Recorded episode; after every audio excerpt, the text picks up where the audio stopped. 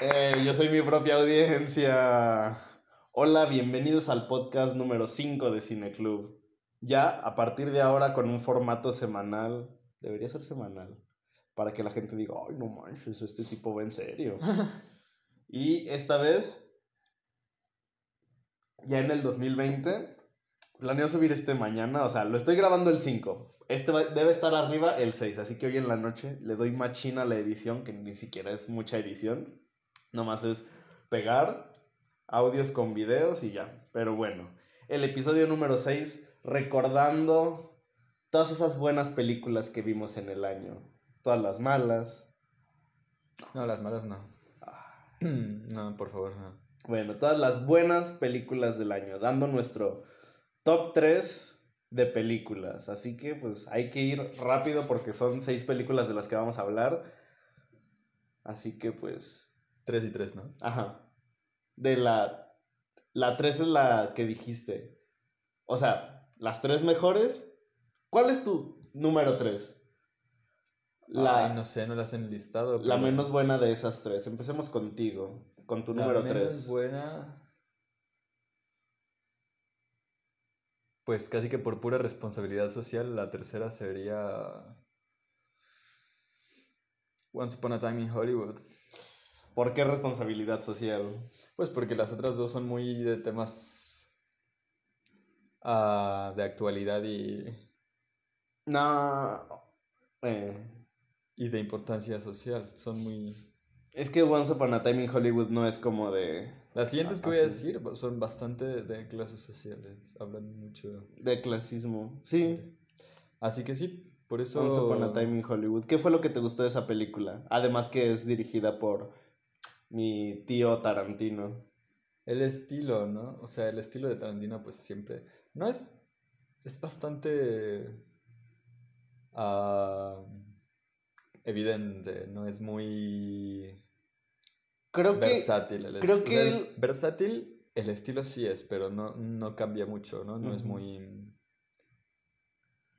Creo que este, hay puntos en la película donde él ya sabe como es como de cuando está filmando como si dijera "Eh, ya todos me conocen, creo que yo lo haría de esta manera y como si se parodiara a sí mismo. Él ya se conoce bastante bien. Además, bueno, está la plétora de actores de lujo que se consiguió. Es cierto. Y, Ay, aunque- E incluso hay una, una representación de Bruce Lee. Entonces, Ujú. O sea, es muy. Muy autorreferencial al cine, a sí mismo, a los mismos actores que están actuando ahí, fuera de, de quién están representando, o sea, sus propios personajes se, se representan, o sea, el personaje de Brad Pitt, el personaje de, De Leonardo DiCaprio. DiCaprio, el personaje, como ellos como personajes de la cultura, se ven representados a, a sí mismos ahí, yo creo. Pero sí, o sea, no sé, está muy bien hecha, es muy divertida. Me gusta todos estos momentos donde hay como, o sea, la historia es una historia bastante lineal, pero al mismo tiempo se van centrando, se aleja un poco de esa línea Ajá. argumental para mostrar cómo interactúan los, cómo viven los personajes, mostrar de su trabajo, mostrar como todos estos flashbacks, todas estas historias donde DiCaprio está grabando un comercial, está grabando estas cosas. Me gusta mucho que tenga estos, esos pequeños espacios. Y creo que, bueno, yo iba. Íbamos, creo, ambos con la idea ya de lo que. del momento histórico que, Ajá, sí. que trataba. Y creo que la película se aprovecha mucho de eso. Ujú. Y Y dice- es una tensión constante, constante, constante que no sabes en qué momento se va a liberar. Y al final, ¡pum! Llega Ajá. ese choque y es como de, no, eh, ¿qué? Otra, lo hizo de nuevo como cuando lo hizo en Bastardos sin Gloria con los nazis. ¿O es Bastardos con No, sin, gloria. Ajá. Y sí, o sea, la, la resolución también me gustó mucho porque, bueno, entiendes el Once Upon a Time, ¿no? Y como si fuera un, pues, una fantasía. Me gusta la resolución, o sea, como... Porque mucha gente estaba muy preocupado del morbo que podía provo- provocar eso, ese tema. Ajá. Y creo que, aunque a un estilo muy morboso al Tarantino, ah, se, se resuelve sin problemas, ¿no? O sea. Sí, lo resolvió es, bastante es bien. una idea un poco psycho la que tiene Tarantino de cómo le habría gustado que hubiera sucedido todo, pero... Pero, o sea, Es que es muy curioso. me gusta la idea de que hubiera podido ser de otra forma. Ujú, Porque uno pensaría como de, ah, Tarantino es como muy exagerado, le encanta ver mucha sangre, le encantan todas estas peleas coreografiadas y de repente le dicen como de, vas a tener que eh, representar en tu película uno de los asesinatos más polémicos que han existido en la historia de Estados Unidos. Y es como de, "Eh, lo voy a hacer a mi propia manera, a mi propia visión. Y lo hace bastante bien. Además, todos los personajes son súper carismáticos. Sí, Es muy sí, divertido. y es divertido ir viendo cómo pasan ahí, como en el fondo. Ay, ahí va Polanski, ay, Ajá, ahí va... Ajá. ¿sabes? Y fíjate que la película no me... ah, Hubo dos cosas que no me gustaron de la película. Porque, uno, creo que... Ay, esto ni siquiera es de la película. Creo que esto es más que nada una decisión de producción, o mejor dicho, de postproducción, que es la forma en la que la vendieron. Porque todo el mundo la vendía como un capítulo de la historia de América, por eso se llama Eras una vez en América. Pero todo el mundo la vendía como la historia de Sharon Tate. Y al final creo que hasta el personaje de Sharon Tate queda muy, muy relegado a un segundo plano. Sí. Digo, yo no tengo ningún problema con eso porque los personajes principales son bastante buenos. Pero no me gustó ese plan de marketing que tuvieron. Y otra cosa que también no me gustó fue que el personaje de Sharon Tate también sí lo sentí como que muy... No, como que estuvo Intrascendente. muy intrascendente, exacto. Sí, no. Que salió muy poquito, tuvo muy pocos diálogos, o sea, sabemos quién es Sharon Tate, la, la ubicamos, pero fuera de eso, alguien que no conoce a Sharon Tate simplemente es como de, ah, pues... Creo que hasta Pussycat, que tiene, un, sí, tiene sí, más protagonismo. Sí, sí. Ujú. Que por cierto, esa escena de, de los hippies está Ajá. también bien intensa. O Y, las patas de Tarantino, que le encanta filmarlas. Sí, no podía dejar de ver las patas. Era como. Es que él sabe, él sabe posicionar los pies en el cuadrante exacto de la cámara para que tú digas, como de. No puedo dejar de ver esas patas. Demonios, Tar- es que Tarantino es un genio. Justamente ayer estaba viendo con mi mamá Kill Bill, ella nunca las había visto. Y justo cuando se acabó la primera, sí me dijo como de, no mames, esta película está bien fumada. Y le dije como, pues es que así es Tarantino. Tiene todas estas ondas tan exageradas. La pelea de Brad Pitt contra Bruce Lee. sí, sí, sí, sí, Ajá. sí, sí, sí. Y estaba viendo que Bruce Lee era así en la vida real, que era súper engreído, que era como que muy presumido, presuntuoso. Y así era en la vida real. Qué raro. Yo creo que le quedaría bien.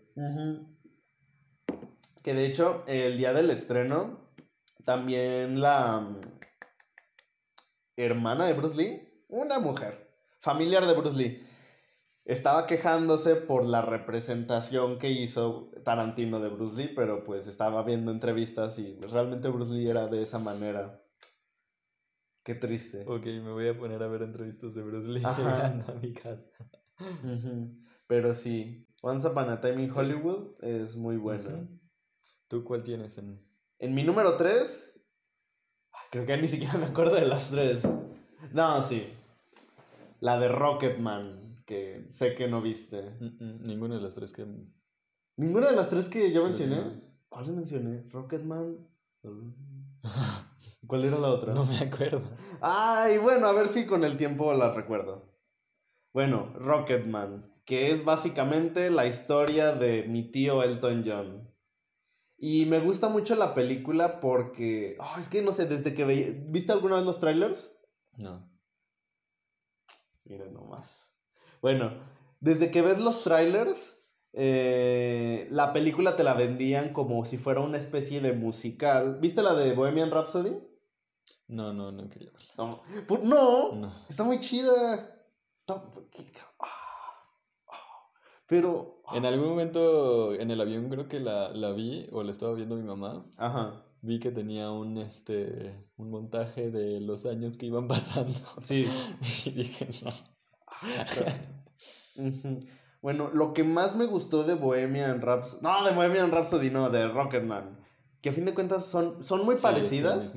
Porque aparte son de los mismos productores. Y el director es este Dexter Fletcher, el mismo que terminó la película de Bohemian Rhapsody. Me gusta mucho la película porque al inicio sí se centra mucho en mostrar como toda la estrella que fue Elton John y mostrar todos estos grandes números musicales, grandes montajes. De repente puedes ver una escena donde Elton John está chiquito en un bar cantando y luego sale por la puerta y ya es Elton John grande y tiene estas coreografías enormes que tanto me gustan en los musicales. Y después de eso la película tiene un giro totalmente inesperado para mostrar la realidad dura de la vida de Elton John. Y era algo que creo que es muy interesante porque en este tipo de películas donde retratan la vida de un artista, uno pensaría como de, porque aparte Elton John fue productor, uno pensaría que él diría como de, no, no quiero que me muestren mi homosexualidad, no quiero que muestren mi drogadicción, pero no, aquí te lo muestran súper explícito, vemos, le vemos el culillo ahí a Elton John teniendo sexo con un hombre. Sí, era muy parrandero, ¿verdad? Ajá. Y luego lo vemos literal como hizo mierda a sus amigos, a su familia, por querer seguir en las drogas, porque la verdad tuvo una vida muy dura.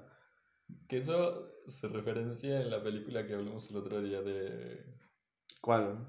de la de fiesta con Elton John, ¿no? Ajá, sí. Es cierto. Sí, en Navidad se va de fiesta con Elton John. Ajá.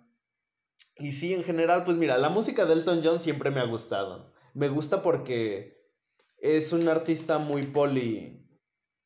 pol- Amoroso. Poli, no, Polifacético. También, también poliamoroso, pero es muy polifacético porque tiene varias canciones, si quieres, sírvete. Tiene varias canciones. Hay que hacer el patrocinio.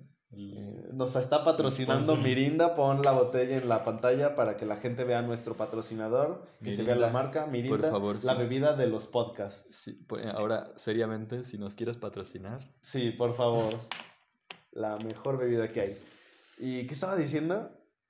De Elton John. Eh, ah, sí, es muy polifacético porque tienes canci- tiene canciones que de repente pueden parecer como country, tiene canciones que son rock, tiene un rock sí, sí, sí. clásico, un rock más contemporáneo. algo tiene- más pop, Ajá. Y su pianito, sí. Ajá, te- te logra sorprender mucho esa película. Y, oh, es que no sé, la película es como un... Y me, me- hay una frase con la que la vendieron que decía como la vida y el sueño de Elton John y creo que así es como la vendería, como la vendieron, como la película es un sueño literalmente, bueno, no, no literalmente, pero la película es un sueño porque está filmada de una forma muy... Ah, es que la abstracta no es la palabra. Onírica, Onírica, tal vez esa es la palabra, no sé qué significa. que es de un sueño. Ajá, es muy No onírica. Por ejemplo, creo que mi escena favorita es una cuando Elton John tiene una fiesta en su casa y se droga mucho, empieza a snifar cocaína y de repente, pum, se cae en una alberca y en la alberca ve a su... a Elton John Ah, que más bien chiquito. sería psicodélico, ¿no? Ajá, muy psicodélico. Y ve a Elton John chiquito tocar un piano, chiquito también, y empieza a cantar. Entonces los dos empiezan a cantar juntos. Y luego ya lo sacan de la alberca y se supone que está inconsciente, pero mientras está inconsciente está cantando la canción de Rocketman. Y escenas así, también cuando está, hay una escena cuando él está chiquito y, y empieza a jugar con una linterna y empieza a mover como si fueran las batutas de una orquesta y de repente, ¡pum!, aparece una orquesta en su habitación. Y hacen un juego con las luces muy bueno que yo creo que la fotografía de esa película está increíble. De verdad, me encantó la fotografía, la música y Elton John es una de las figuras del rock más incomprendidas porque muchos pensarían como de, ah, Elton John lo tenía todo, es Sir Elton John. Compra- gastaba mucho dinero, tenía un montón de fiestas, pero cuando ves esa película logras darte cuenta de las cosas que le faltaban y de cómo vivió él la homosexualidad, porque, y es un gran paralelismo que tengo con Bohemian Rhapsody, que es como cuando Freddie Mercury descubrió que era homosexual, él encontró un refugio en algunas personas y creo que a pesar de que sufrió también, creo que no lo sufrió tanto con Elton John, porque Elton John tenía su pareja, pero desde el inicio su pareja, que de hecho su pareja que fue su manager, también fue manager de Queen y pues le robó a los dos. Y Elton John sufrió el rechazo de su familia, de sus y aparte Elton John no tenía una banda, no era como Ajá, estaba solo. Estaba solo, era un solista. Y su, la única persona que estaba para él era quien escribió sus canciones. Pero Elton John fue quien dijo, aunque hayas escrito mis canciones y seamos amigos, chao pescado, quiero terminar relaciones contigo. Y él se quedó solo. Y es como de, oh, es una vida muy, muy triste. Y lo único que no me gustó, que no mencionaron, que no se mostró en la película, fue cuando hizo las canciones del Rey León y que ganó su Oscar. Yo pensé como de, pues, ni me hubieran puesto algo ahí. Ajá. Tampoco salió RuPaul. Y a mí que, que me encanta RuPaul. Pero sí, definitivamente Rocketman fue de esas películas que más me sorprendió en el año. Y no sé, a mí me gusta mucho este género de, de películas biográficas de músicos. Ya viene este año una de David Bowie y el del 2021 viene una de, de Elvis. Estaría, está muy chido que sigan haciendo estas películas porque nos ayudan a comprender más de la vida del artista y a comprender mucho sobre su música, porque por ejemplo en la música es muy es que es como lo que estábamos comentando el otro día de que muchas veces puedes entender una canción y ya cuando la ves en la película aplicada a cierto momento de la vida del artista, piensas como de, hey, esta canción podría significar otra cosa. Mm. Y es bastante interesante porque te ayuda a tener una perspectiva un poco más abierta de, de sus canciones. Así que sí, Rocketman. Sí, sí, sí, suena muy bien. Sí, tienes que verla. Ok. Ajá. Y ese fue mi número 3.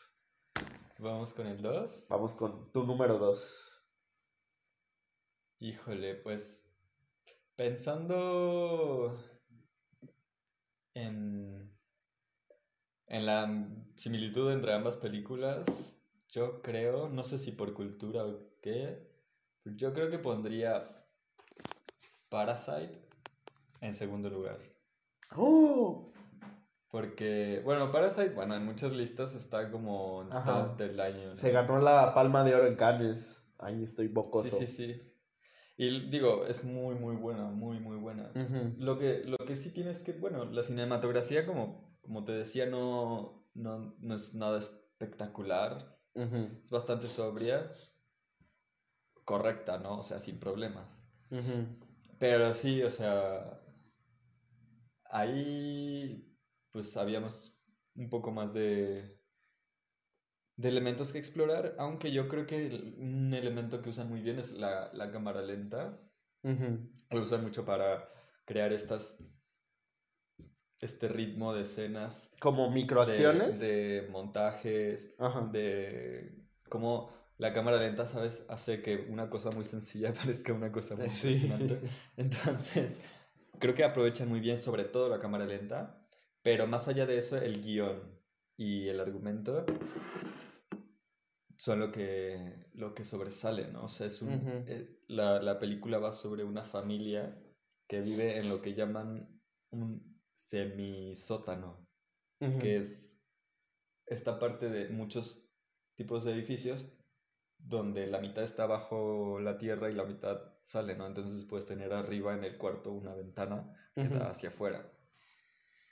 El punto es que son muy pobres y, y consiguen me consiguen, el hijo mayor consigue meterse, son cuatro personas, papá, mamá, hija menor e hijo mayor. mayor. Y, y, el hijo mayor consigue meterse como, como maestro de idiomas, algo así. Sí, maestro de inglés. Ajá. Para una familia acaudalada. Ajá. Y hay algo que te quiero, porque aquí Aguas Calientes desgraciadamente la película no llegó, porque yo vi el tráiler y vi la sinopsis y me quedé pensando como, es que la película podría yo que no sé nada, podría funcionar de dos maneras. Uno, como una historia de que hace como la relación entre pobres ricos y es una historia más emocional o una historia de cómo ellos intentan salirse con la suya y por de alguna u otra manera se resuelve todo y termina siendo algo emocional, pero ese no fue el punto principal de la trama. ¿Por cuál de las direcciones va? Ajá, yo creo que más bien va por la segunda, pero tiene un poco de ambas. O sea, el punto es que este chico desde dentro em, pues recomienda a su hermana, ¿no? Porque Para la, señora de arte o algo así. La señora de la casa lo que tiene es que no, o sea, que no confía, no es muy lista, entonces no confía en la gente, o sea, no confía en los extraños. Entonces, si ella siente que si, si le recomiendan a alguien, mejor que nada. Entonces él, recomienda a su, a su hermana como otra persona que es una artista muy famosa y, que estudió psicología del arte. Entonces ella les cobra carísimo. Y vas viendo, o sea, se van metiendo poco a poco, ¿no? Todo, toda la familia en la casa. Y vas viendo un poco cómo se relaciona cada quien, cada, cada, uno de esos integrantes de la familia con, con esa situación. O sea, el chico se pregunta si, si realmente pertenecen, la hermana es como pez en el agua, eh, el papá pues muy tranquilo, ¿no? Sin preocuparse y la mamá como quejándose todo el tiempo de, oh, esta gente, mira qué fácil es su vida y así. Y... Y al final pues todo explota, ¿no? O sea, todo se explota en la cara muy feo. No, sin spoilers, sin spoilers. Y pues es el, el, Yo creo que habla mucho sobre. sobre cómo la gente en nuestras sociedades contemporáneas se está quedando fuera, o sea, la están marginando a un grado en que ya no es una persona. Y si ya no eres una persona que, que, te queda, o sea, qué ética se te puede exigir y qué valores y qué, o sea, si no tienes un lugar, no tienes nada que perder. Entonces... Entonces tiene como mucho esta idea de que tiene como un mensaje. Sí, obviamente es, un, es una película que habla sobre la diferencia de clases. Es como de estas películas que están hechas para que sientas algo. Ajá, sí, como que la idea es que te deje incómoda la situación, ¿no? y, y, pensar, porque a fin de cuentas, la, las dos familias, la que se está, se está ahí colando y la que los está recibiendo, pues hasta cierto punto no se llevan mal, se llevan bien y, y como que se van acomodando, ¿no? Pero al final pues, te das cuenta de que hay una diferencia que nunca va a, desaparecer, que es que unos son pobres y otros son ricos. Ajá, esa polaridad. Sí, y que en situaciones concretas, pues esa diferencia es sustancial. Pero. Pero sí, o sea, me parece muy buena. Es súper ingenioso. O sea, yo siento que los, los diálogos, la forma en que, en que se cuelan en la casa, todos sus planes y las actuaciones son muy ingeniosas, muy creativas. Y también hay muchas escenas, por ejemplo, hay una escena en la que el papá tiene que aprenderse un diálogo que escribió el hijo y decírselo a la mamá. Entonces se ve el, el diálogo representado por todos, o sea, el papá diciéndoselo a la mamá, el papá ensayando, el hijo ensayando para dárselo al papá. Está muy padre. Y sí, o sea, digo, la cinematografía no es espectacular, pero sí es, sí es buena, o sea, de muy alta calidad también. Sí, porque viendo el tráiler se veía como una especie de thriller psicológico. Ajá, eso está, yo creo que... Digo, creo que había alguna sinopsis que que lo, la, el resumen que ponían era eh, una familia, un asesinato, quién será el culpable o algo Ajá, algo así. Porque incluso en el póster está la familia y de repente hay un cuerpo tirado y todos tienen estas líneas negras en los ojos y yo pensé como de... Yo pensé que era una película de misterio, así como, como quién mató a la tía Agatha, ¿no? Ajá. Sí, está muy, muy raro cómo vendieron la película pero pues terminó siendo la mejor película del año según muchas personas, no según tú. Sí, no, este, creo que la siguiente. Y pues no sé, se llevó la palma de oro en Cannes. Y seguramente se lleve el Oscar y el Globo de Oro a Mejor Película Extranjera. Sí, yo creo que Y sí. está muy chido que en Corea se produce mucho cine. Y está muy chido que todo este cine coreano al fin esté llegando. Sí, porque además tiene una evolución eh, que parte de las series, el- la, la cinematografía coreana, ¿no? O sea, empezaron con series, mu- series muy a la mexicana, muy dramáticas, muy melodramáticas. ¿Cómo las llaman allá? Sus novelas ligeras. No, li- novelas ligeras no. Sus doramas. Sí. Ajá. Bueno, no sé si en Corea también, pero pues en Japón Ajá, sí, son doramas. Y, y de hecho, muchos, o sea, estos actores son, o sea, yo siento que los he visto muchísimo a esos, sobre todo al papá, la mam- al papá, la hermana y, y el hijo. Yo siento Ujú. que los he visto en muchos lados. Eh, es Y que son este- coreanos. No, no, pero sí los ubico y creo que Ah, ok. son este... No, es que no, no podría decirte, pero yo creo que los he visto en, en varias series, eh, a lo mejor en televisión americana o algo así. Sí se ve que, o sea, no son, no son salidas de la nada, ¿sabes? Y creo que sí hay un trabajo en Corea que, que pues está avanzando. Ujú. Pues este fue tu número dos. Ujú. Parasite. Parásitos. Ah, de verdad me pone muy triste que no haya llegado aquí a Aguascalientes. Espero que llegue sí, la ¿no? próxima o dentro de dos. O sea, va a llegar. Al cine independiente que está en Ah. Colinas del Río, en River Hills. Ayer vi que alguien le- lo llamó así. Yo dije, ¡ey, está muy chido! River Hills. Colinas del- Ajá. Vi que va a llegar y pues ya le dije a Flor, eh, vamos. Mm. Saludos, Flor, que siempre escucha mi podcast ahí. Y bueno, mi número dos, ya recordé cuáles eran las otras dos películas. Mi número dos también está muy distinto. Son películas muy diferentes, pero creo que ya sé cuál sería. Y aquí voy a jugar un poco entre me gustó. Ok, no estoy diciendo cuáles son las mejores, sino cuál me gustó más. Así que mi número dos es Dolor y Gloria de Almodóvar, que tampoco has visto. Bueno, pero al menos sí he visto películas de Almodóvar. Ajá. Me gusta mucho esta película porque es una visión muy cercana a la persona que es Almodóvar.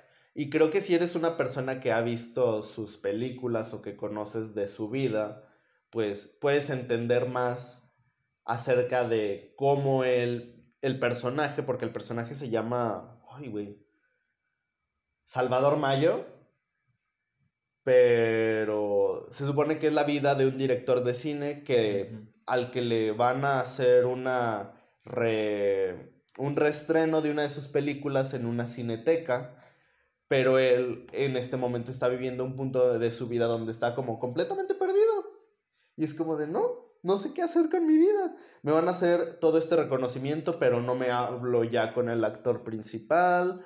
Eh, tengo problemas de depresión, estoy súper enfermo porque hay, hay un montaje como de cinco minutos, un montaje muy bonito con motion graphics acerca de, de que le duele la espalda, le duelen los huesos, le duelen los pulmones, de todas sus enfermedades. Entonces empieza, empiezan a mostrar todos estos gráficos de su cuerpo y de distintas cosas muy, muy bien filmados, mientras está diciendo, es que yo padezco fibromialgia lumbar y cosas así. Aparte del actor es Qué afortunados son algunos.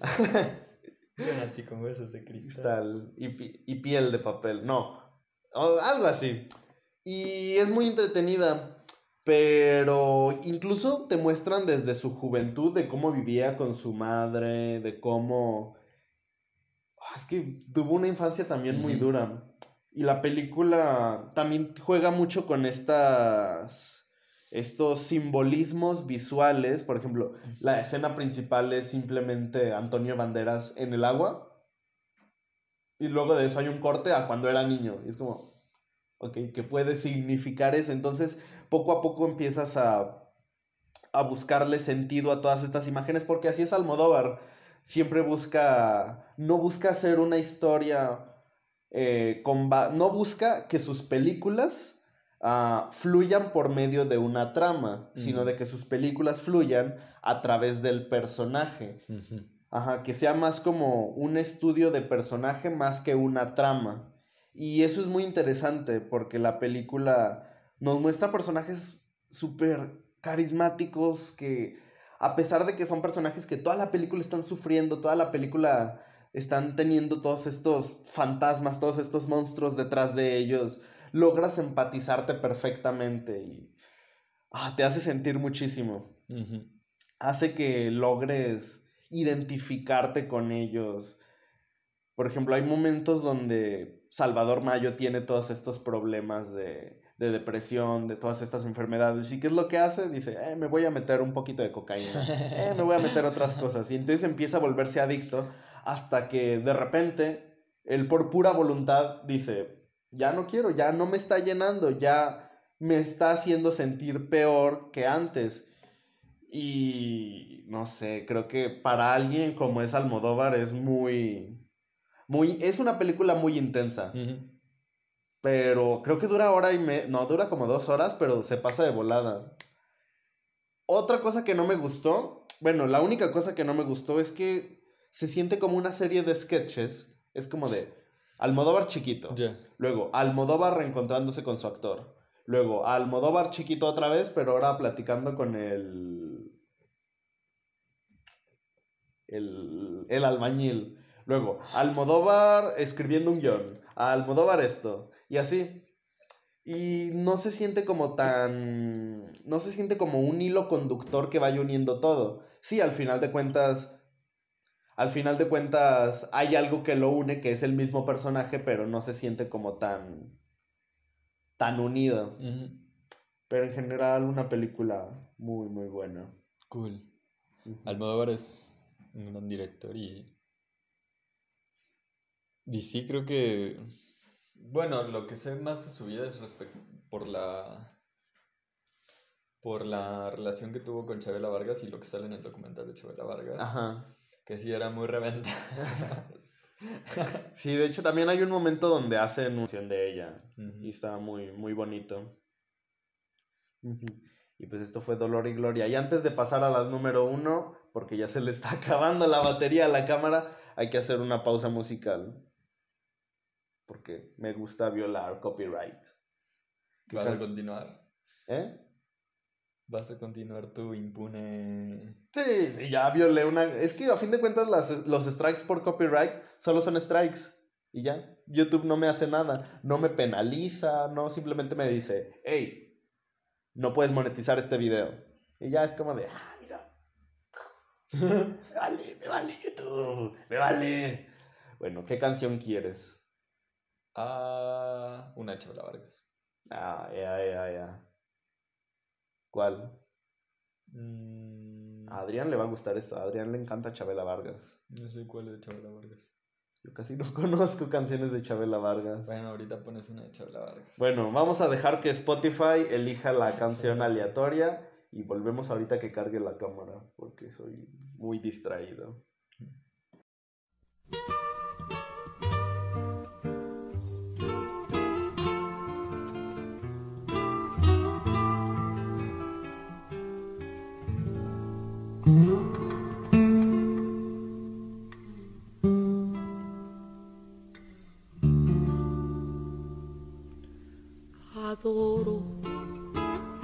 Calle en que nos vimos, la noche cuando nos conocimos.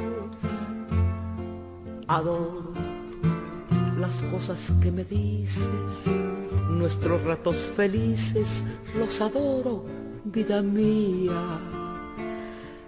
Adoro la forma en que sonríes y el modo en que a veces me ríes. Adoro la seda de tus manos, los besos que nos damos, los adoro, vida mía. Y me muero por tenerte junto a mí cerca, muy cerca de mí, no separarme de ti. Y es que eres mi existencia, mi sentir, eres mi luna, eres mi sol, eres mi noche de amor. Adoro brillo de tus ojos, lo dulce que hay en tus labios rojos. Adoro la forma en que me besas y hasta cuando me dejas yo te adoro, vida mía. Y me muero por tenerte junto a mí, cerca, muy cerca de mí, no separarme de ti. Y es que eres mi existencia, mi sentir, eres mi luna, eres mi sol, eres mi noche de amor. Adoro el brillo de tus ojos, lo dulce que hay en tus labios rojos.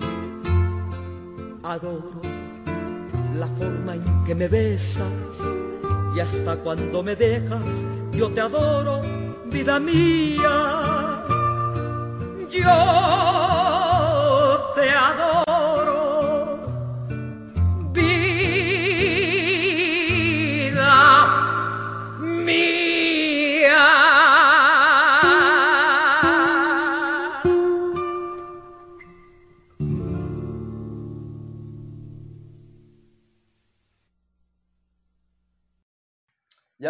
después de esta pausa musical. Qué bonita canción. ¿Cuál pusimos? Ah, un- una de Chabela Vargas. la del. Ya sé cuál, la de. Paloma Negra. El Adoro. Ah, El Adoro. ¿Escuchaste eso, Alan del futuro que está editando el podcast? El Adoro. Más te vale. Ajá. Y... Espera, ¿está enfocando? No, no está enfocando, está... ¡Ya se trabó! Ah, ¡Bravo! Bueno, esperemos que se vea bien. Si no, pues ya ni modo. Ya. Ya, enfocó. Bueno, entonces, tu número uno. Mi número uno es Chicuarotes y es mexicana. De mi tío Gael. Y además sale Pedro. Pedro. Ay, no me acuerdo de ese apellido. Qué, Pero. qué buenos amigos son. Pedro Joaquín. Ah, Pedro Joaquín, ¿qué? No me acuerdo. Pero él estuvo en mi salón en la universidad. Ujú. Ja, ja. Y este. Chicuarotes es una película mexicana de Gal García de este año. Muy buena, que muy buena.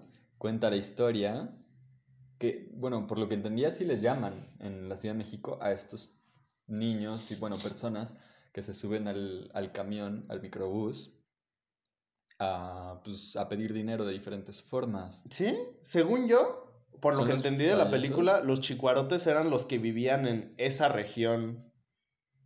Mm, según yo, no, porque, pues, ah, quién sabe, luego sabes. luego- Ajá, luego buscamos. El punto es aquí que- en el texto. Son chicuarotes, ya sea porque viven en la región o porque se, Se suben, suben a, los los camiones, camiones. a pedir dinero. Pero, este, pues los niños son niños, no sé, de 15 años o algo así. En Se ven muy chavitos. Sí, y este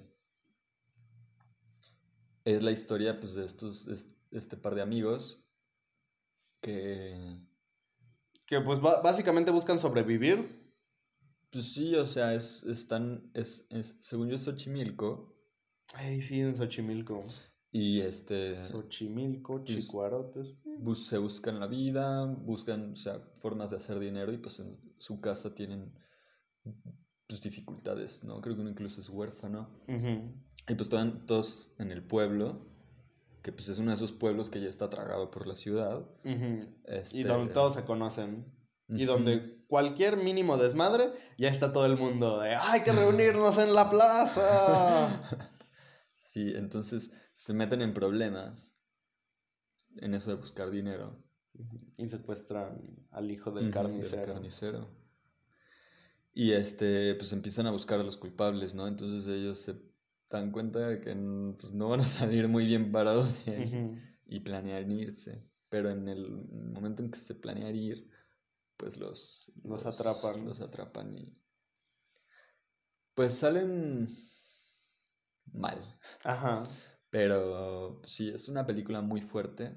Ay, sí, yo la verdad, por momentos no la aguantaba. Era como de ¡Ay, no! Sí. Y no porque sea violenta, ¿no? Ajá, no, no, es porque es muy violenta. triste y muy cruda la Sí. realidad que muestra. Sí, sí, y sobre todo creo que te das cuenta de que son cosas que realmente están pasando y que están pasando muy cerca. Y que a lo mejor, digo, aquí en Aguascalientes no creo que haya zonas tan grandes de gente marginada como allá, pero pero pues a lo mejor el- a alguien que conociste en la escuela pues está en una situación así o, o parecida. Sí. Y, y pues sí, o sea, te das cuenta, ahí ni siquiera hay esto de la clase alta, ¿no? Es solo la situación, la violencia, el machismo, la, Es cierto, también habla del machismo, de... la violencia intrafamiliar, Ajá.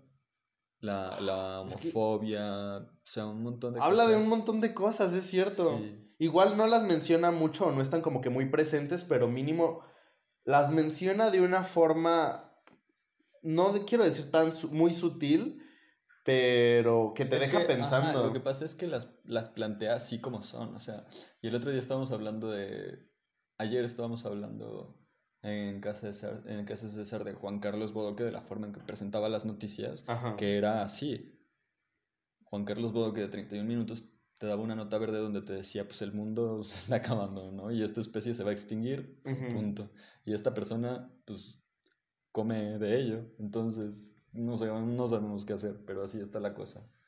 ¿No? Entonces es bastante... Así son las cosas.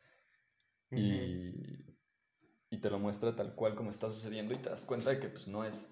No es... O sea, tú mismo te das cuenta, ¿no? Ujú. Así, así es y no está bien. No te, no te lo tienen que decir. ¿Sabes? No me había puesto a pensar en eso de la normalización que hubo con la película, pero, por ejemplo, en la escena final donde el tipo los está apuntando con una pistola y les dice como de, bueno, pon- eh, desvistan a la niña para violarla o algo así. Sí, sí.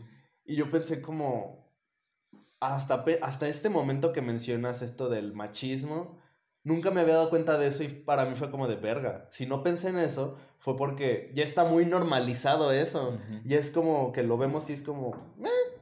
Sí, que aparte lo peor ahí no es, o sea, te super saca de onda eso, ¿no? Y Ay, el- güey. pero lo peor yo creo es cuando, cuando el novio de la niña le dice, pues bueno, vas. Ajá. ¿No? Nomás para salirse. Sí, o sea, el niño lo que está pensando es, bueno, ya, con eso ya. Ya con eso me libro. Wow. Y en realidad ahí el único que defiende a la chica es el homosexual. Ajá.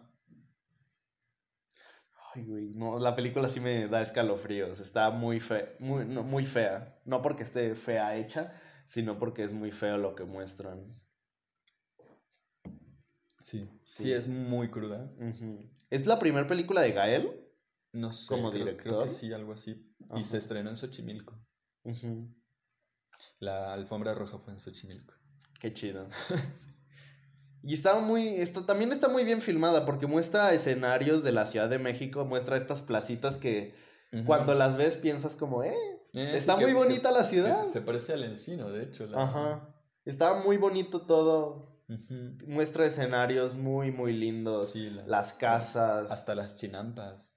¿Qué Las, ¿Qué son los chinampas? Los canales. Ah, donde la gente se sube y donde ya no dejan beber alcohol. No, no, los canales del río Ah, que hicieron los aztecas, pues. ajá. Bueno, es que yo no he ido a la Ciudad de México. Yo no, salgo de. Aguascalientes y ni de Guatemala. Pero las chinampas, las chinampas no sé si son las los canales o los barquitos que van sobre ellas. Pero bueno, las los canales, ¿no? También se ven ahí. Digo, ya de agua bien puerca, pero, Con muchos, sí.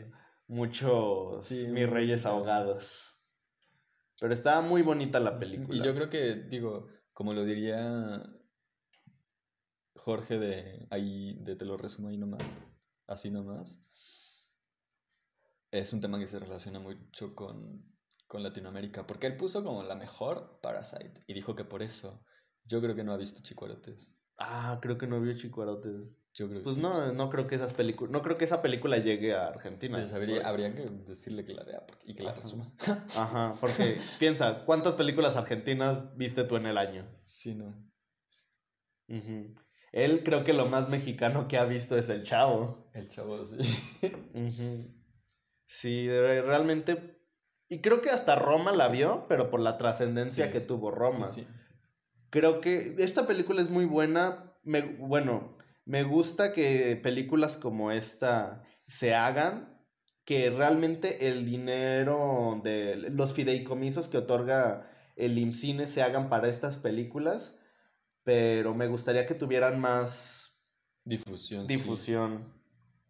Yo creo que un factor, por ejemplo, de las casas de la cultura y de, las, de los institutos de cultura de todo el país debería ser, pues, sacar estas películas, porque si no, ¿quién las va a sacar? De hecho. O sea, si ellos, ya si ellos están aportando dinero para que se hagan, pues de una vez que las muestren, si no. ¿para qué las están haciendo? O sea, ¿para qué estamos pagando impuestos en películas que no nos van a más, mostrar? pe- más comedias románticas. Pues sí. Qué triste. Pero bueno, Chicuarotes. Muy buena película. Y creo que tal vez esté equivocado, pero uno de los grandes, de los grandes factores que tuvo para que la película fuera más difusionada, difusiva, difundida. Ay, güey. Para que fuera más difundida fue porque fue hecha por este Gael. Sí. Creo que si no hubiera sido hecha por Gael, no habría llegado a tantos estados. Pues me llegó a Aguascalientes. Ay, que por cierto, te voy a pasar. No, ayer estaba escuchando un podcast y vi de una película que me interesó mexicana. Si la encuentro, te la paso. Si no la encuentro, pues no te la paso. Pero se ve interesante. Pues ese fue tu número uno, Chico con tu número uno. Mi número uno, espera, voy a quitar esto rápido y luego le doy otra vez. Porque la cámara, por alguna razón, a los 11 minutos se detiene. No sé por qué, así funcionan las Canon. Pero mi número uno, yo reconozco que no es como la gran maravilla. Una película que tiene así como que te haga pensar, que te haga. que tenga imágenes que trasciendan, pero yo. Para mí es la número uno porque es una película que desde el guion, la forma en que está filmada, las actuaciones, cumple con su propósito. Y es como caído del cielo. La de Omar Chaparro con siendo Pedro Infante. No, no es cierta. Me gustó, pero tampoco es para tanto. Estuvo buenilla. Está palomera. No, mi película número uno es... ¿Cómo se llama? Entre navajas y secretos. De Ryan Johnson. Uno de los mejores... Es que desde hace rato estoy buscando... Sé cómo decir la palabra en inglés, pero no sé traducirla. De los mejores Narradores. storytellers. Narrador. Ajá. Pero de los mejores narradores que no solo narran una historia, sino de que creo que desde el momento en el que Prosistas. él tiene la, la idea de la película, en el momento en el que él dice, ok, quiero contar esta historia, ya empieza a pensarla en imágenes, ya empieza a visualizarla en qué es lo que va a mostrar. La película es súper simple. Muere un anciano que tiene una, una empresa de libros, es multimillonario, hace una fiesta y al día siguiente lo encuentran muerto. Y entonces es como esos libros de Agatha Christie, donde eh, un detective que tiene un nombre bien chido, pero no recuerdo el nombre, el detective, el detec- detective Benoit, que ni siquiera tiene un, se llama Benoit, pero no tiene acento francés en la película. ¡Oh, ya estoy empezando a notar los fallos! ¡No! Es inglés. es inglés. Ajá. Eh, llega el detective y empieza a entrevistar a, sus hijos, sus sobrinos, a todos sus, sus familiares para ver quién es el culpable. Y me gusta mucho la película porque normalmente estas películas siempre son como de, ok, estos son todos los implicados. Y poco a poco, mientras se va desarrollando la trama, eh, la, la película te está diciendo, ok, este pudo haber sido por esta razón, pero lo eliminamos porque eh, no estaba en la cocina a las tres, cosas así. Ajá. Y en esta película es justamente todo lo contrario. Te muestran a todos los personajes y de repente, de un momento a otro, te revelan la trama. Y tú piensas como, ¿esto es en serio lo que pasó? Y entonces toda la película cambia totalmente el sentido. Y entonces tienes que pensar como, ok, si ya me revelaron qué fue lo que pasó, ¿qué es lo que sigue? Y la película sigue y va mostrando distintas facetas de, de qué hacían los personajes en distintos momentos. Y da muchos giros argumentales que realmente no te esperan. La- re- realmente la película tiene un excelente guion. Y me gusta mucho que hayan revelado el giro de trama desde el inicio. Para revelar otro giro que no te esperas al final. Es que la película es muy, muy clever. No sé por qué estoy pensando tanto en inglés el día de hoy. Es muy inteligente. Y los personajes son muy divertidos. Son muy carismáticos. Ana de Armas, yo la verdad no soporto a Ana de Armas. Veía sus películas y decía como de, no, ¿por qué Ana de Armas? Es muy... La veía como una chica muy plástica de Hollywood, que era como de, pues no actúa bien, pero es un rostro bonito, pero en esta película me sorprendió. Yo dije, wow, Ana de Armas, de mis actrices favoritas del año. Logra, ella logra sostener sobre sus hombros toda la película. Daniel Craig también, además, es como... ¡ah! Michael Shannon es de mis actores favoritos desde que lo vi en Superman y el General Zod y es como... ¡ah! Creo que el único fallo que tengo con la película es que no vemos suficiente de todos los personajes. Es que Mm. son demasiados personajes y no vemos suficiente de todos. Pero en general, wow. Muy buena película. Ya hice un video de esta película. No sé si lo viste. No. Ah, pero está muy, muy buena, de verdad. Cool. Sí, Ryan Johnson es el de los mejores story- storytellers que hay. Muy bien. Ujú. Y creo que ya sería, ya no podría decir más de esta película. ¿Algo que quieras agregar? Se me hace muy chistoso que Daniel Craig sea otra vez un detective en una familia donde ocurrió un asesinato. Pero bueno, Pues ya, ya fue James Bond, ahora es un detective. Siempre le dan este tipo de papeles. es bueno. Lo hace bien. Lástima que ya no será James Bond. Y como un plus para este podcast, ¿cuál es la película que más esperas este año? Mm, no sé, no sé. Dicen que ya va a salir la de Evangelion. Pero esto dicen cada año. Ajá, sí. De esa ya no podemos esperar nada. Ah, es que no se van a salir muchas. Va a salir Mulan. La de, La de Mulan a mí se me hace muy Ah, interesante. va a salir King Kong contra Godzilla. Va a salir. ¿Qué otra sale este año? Ay, no sé, ahí tenía mis listas, pero. De DC sale Wonder Woman. Ay, Wonder Woman, me- el tráiler se me, pareció bien. Me gusta que tenga este estilo ochentero porque me encantan los ochentas. Va a salir la de Aves de Presa. La de Obi-Wan tiene que salir este año, ¿no? Va a ser serie. Ah, ok. Quizás es mejor. Sí, va a ser serie de, de Mandalorian. Digo, de Disney Plus como de Mandalorian. Va a salir... ¿Qué más va a sacar Disney este año? Ah, y había una... Mm. Ah, es que ahí tenía una listilla en Facebook. Pero pues bueno, esto ha sido todo de este podcast. Muchas gracias. Buenas noches. Muchas gracias. Y si no nos vuelven a ver, buenos días, buenas tardes y buenas noches. Te doy una galleta si sabes de qué película es ese diálogo. No, no sé. La vimos en filosofía. Ah, tú no estabas en el salón. Ah, no, olvídalo, no. Pero es de mis películas favoritas. Y esa sí es de Jim Carrey. No como tu sueño La raro. de, ya sé cuál. La de. A La ver, de- ¿cuál? Ah, En la que es una persona, la que lo graban y él no sabe. Sí, esa. El show de Truman. Ah, está muy buena. Y pues es básicamente el mito de la caverna, pero con Jim Carrey. Y pues ya, esto fue todo. Gracias por escuchar este podcast. Nos vemos en el siguiente la próxima semana. Porque ahora sí serán semanales. Así que adiós. Bye. Un aplauso.